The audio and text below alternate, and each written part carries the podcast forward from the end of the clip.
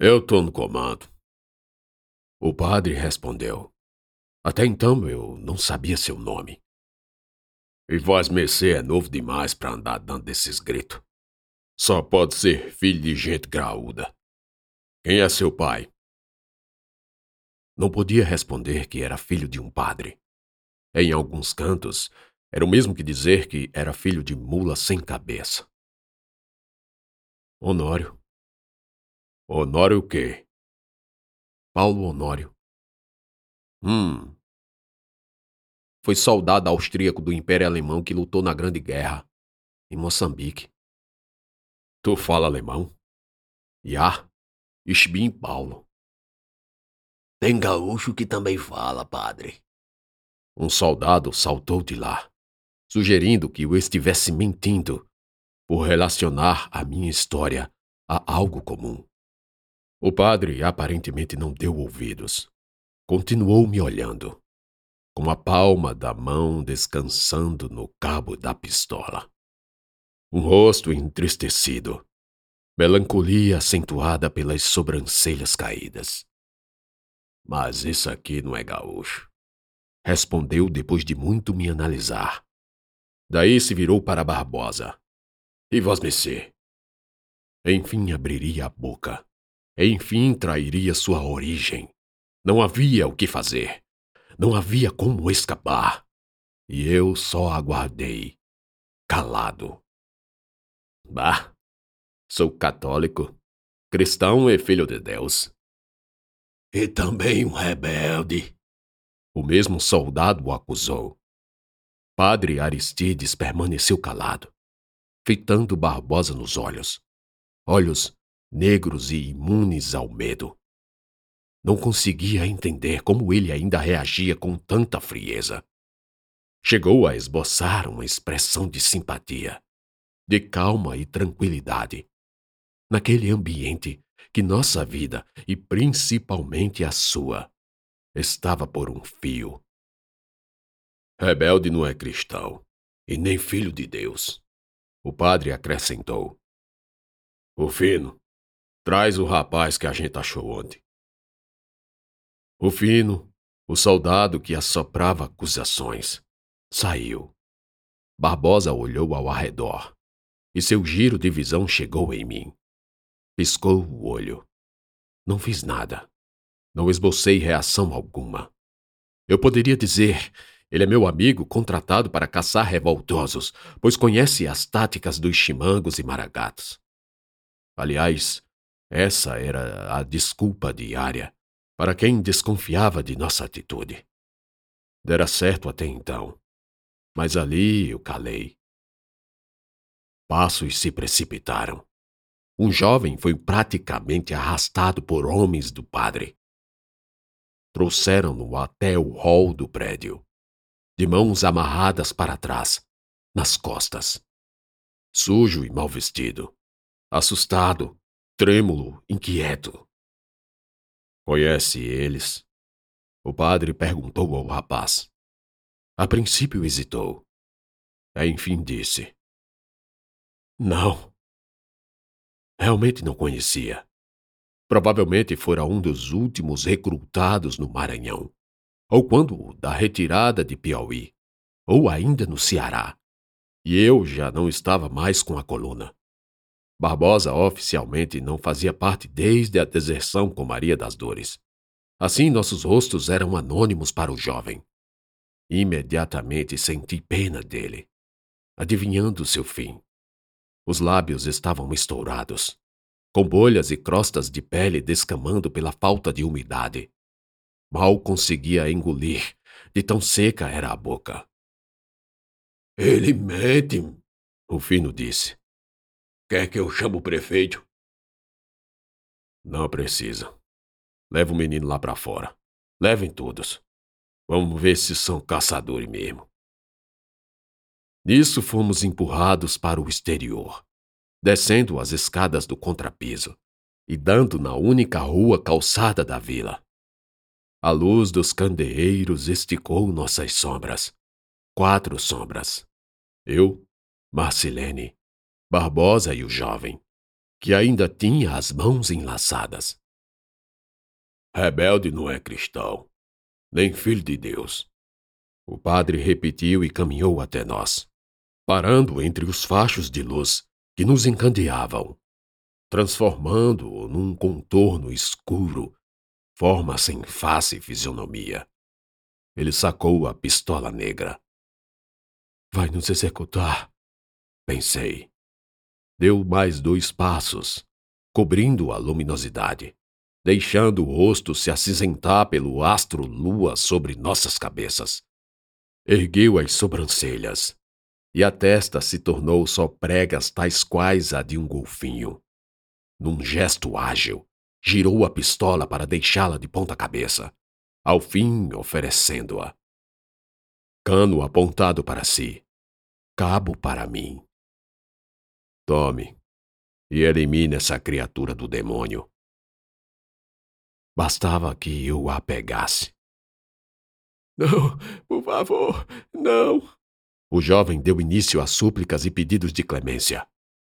Eu podia pegar a pistola e atirar na cabeça do padre. Aliás, uma cabeça grande e impossível de se errar àquela distância. Mas todo o seu regimento de jagunços estava acima da calçada da cadeia, armados com espingardas. É óbvio que ninguém esperava tal reação. Olhei para o cabo Madrepérola, uma FN Browning calibre 765, arma com grande potencial destrutivo. Que padre era esse? Nessas horas o tempo se encurta, e eu tinha que agir com poucas escolhas, uma das quais a de não assassinar alguém a sangue frio. Todavia, isso trairia meus sentimentos o próprio álibi inventado. Vamos, pense, pense. Forcei uma desculpa. Mas qual? Um caçador de preá. Soldado Rufino falou da calçada. Reconheci pela voz. Eu não vou atirar num homem desarmado. Disse de cá. O jovem parou com um pranto. Ah, está direito. O padre assentiu. Virou-se para Barbosa e ofereceu o cabo. E vós, missê, gaúcho cristão, também não atire em homem desarmado? Algo me disse que a intenção primordial era essa. Ao invés de mim, o teste dirigiu-se a Barbosa. O gaúcho deu dois passos, quase encostando-se no padre. Um silêncio severo vento e poeira se roçando, grilos e sapos ao longe, no rio. Ambos se encaravam, palmo a palmo. O padre com o braço estirado, relaxado, na mão o cano cintilante, na extremidade, prolongamento do poder, o cabo opaco, convidativo, à espera da mão do diabo. Bah! Que beleza de arma! Barbosa comentou. Pegou a pistola, virou-se, apontou e atirou na testa do jovem. Esse já não esperava a execução. Tudo muito rápido. O estralo do tiro estremeceu Marcilene. Uma borrifada de sangue pulverizou-se no ar, e o vento trouxe a garoa escarlate sobre mim. Senti o cheiro de ferro e o rosto salpicado, úmido. No fim, não tive coragem de olhar o corpo tombando. Apenas ouvi. Depois ouvi assovios e gaitadas da canalhada. Barbosa, com a mesma agilidade do padre, rodopiou a pistola e, com o cabo apontado para a frente e o cano para trás, devolveu-a ao padre, que não demonstrou reação alguma.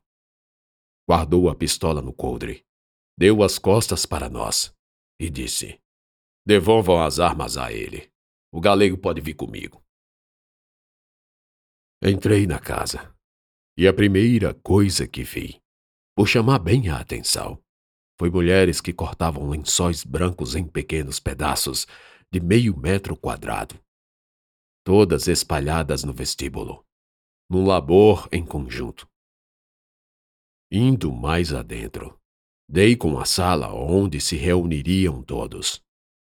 De pouco em pouco, começaram a chegar, e logo o lugar ficou repleto de gente. Estavam o padre Aristides, Rufino e mais uma dúzia de homens que não conhecia. Os mais, digamos, importantes se aglomeravam em volta de uma mesa sentados. Outros paisanas e soldados se acomodavam pelos cantos da sala. Eu entre eles. A casa de Aristides era uma construção grande, mais ao interior da vila. As janelas estavam barricadas com traves perpendiculares. Alguns poucos empregados caminhavam para lá e para cá. A luz dos candeeiros nos emprestava uma atmosfera lúgubre, tal qual a de um velório. Pouco se falava. Esperamos piquetes deles pela manhã. Aristides disse. E o telegrama do doutor Suassuna foi claro. Resisti até o reforço chegar. Além do mais, eles vêm tudo com fome, sem arma e sem munição. João Suassuna era o presidente, ou como se diz hoje, governador do estado da Paraíba. Assim como todos os outros governadores, Suassuna estava equipando e armando qualquer líder político que se propusesse a lutar contra os rebeldes. Era também uma forma de agradar o governo federal. Padre Aristides não era um coronel, mas colecionava polêmicas que, soube depois, o levaram não só à suspensão da ordem, mas também à excomunhão da igreja. Acusações como fornicar outrora com uma jovem que se tornou sua esposa. Também enfrentou um processo criminal por ter supostamente furtado um boi de raça. Por fim, mas sem comprovação, diziam que ele se valia do prestígio e a condição de também deputado para extorquir. Verdade ou não, eu nunca soube, pois a língua e o coração dos homens não conhece limites físicos. Muito obrigado, dona Quita. Um dos homens agradeceu à mulher que nos serviu café. Não há de quê, seu prefeito. Ela respondeu, serviu aos restantes e ficou parada, ao lado do padre. Lançou um olhar desatento para mim. Esfregou as mãos apreensiva. Intentava criar coragem. Finalmente disse: Sabe, os senhores, principalmente o senhor Lacerda, se referiu ao homem a quem acabava de servir o café. E meu marido virou-se para o padre.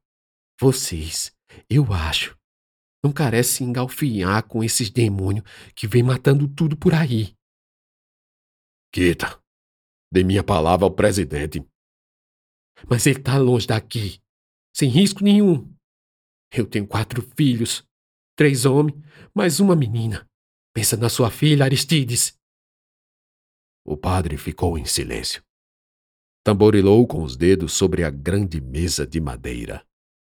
A luz de algumas velas projetava a sombra na parede, que crescia de tamanho, engolfando o homem pequeno que pensava. E pensava. Pega eles e vai-se embora. Eu vou ficar. Tá decidido. A mulher deixou a sala. Sumiu-se no corredor. O silêncio de um túmulo voltou a ser o único senhor entre nós. Então pigarriei um comentário de abelhudo. Eles são a besta-fera em pessoa. Quem é o rapaz? O prefeito perguntou curioso. Bebericou o café e tragou o cigarro filho de um oficial austríaco, segundo ele. O próprio padre falou, meio absurdo. Eu não dissera isso. Não dessa forma. Contudo, percebi que a resposta de Aristides, incluindo a pequena promoção de meu pai, de soldado para oficial, se deu provavelmente por sua enorme inquietação mental. Por mais esforço que demonstrasse, era impossível controlar a adrenalina de liderar a resistência. Ocultar o estresse de dias à espera da resolução. O padre se enredara por ideias vagas que cambiavam entre a racionalidade e o desespero. Vocês conhecem os revoltosos de onde? O prefeito me mirou ainda mais curioso após o adendo. A cara achatada se perdia na fumaça do tabaco. Venho caçando eles, contribuindo com as forças públicas desde o Piauí. É lá que minha família mora. Meu pai, minha irmã, minha. Ia falar esposa, ao lembrar de Ana. Mas matei a palavra na goela e detalhei o que andava fazendo até ali.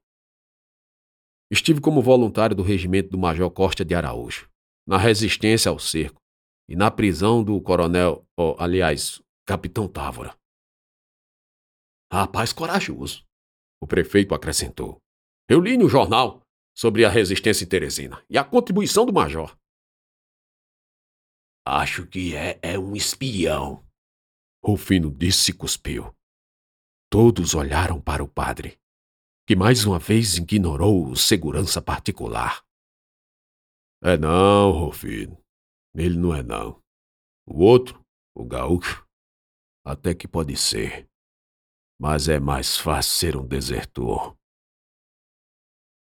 Não era fácil adjetivar a incrível capacidade de Aristides de ver por entre véus e máscaras.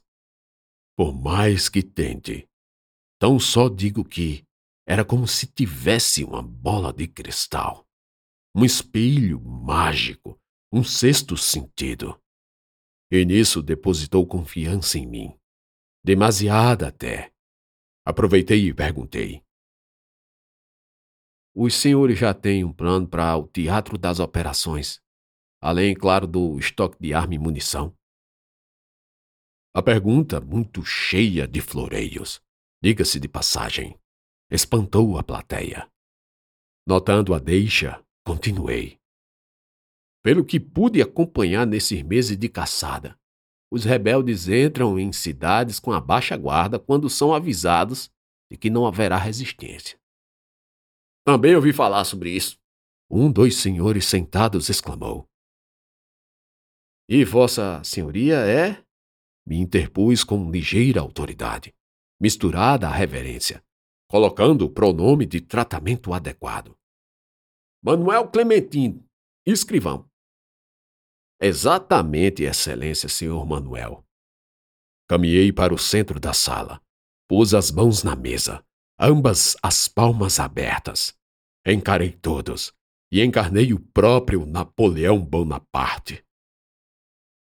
Podemos mandar uma mensagem de paz e, apesar do baixo contingente, colocar os melhores atiradores em cantos estratégicos. Fazer torneiras nas casas. Outro de lá acrescentou. Até então eu não sabia o que significava uma torneira. E resolvi me sobressair com uma ideia que não caberia no lugar.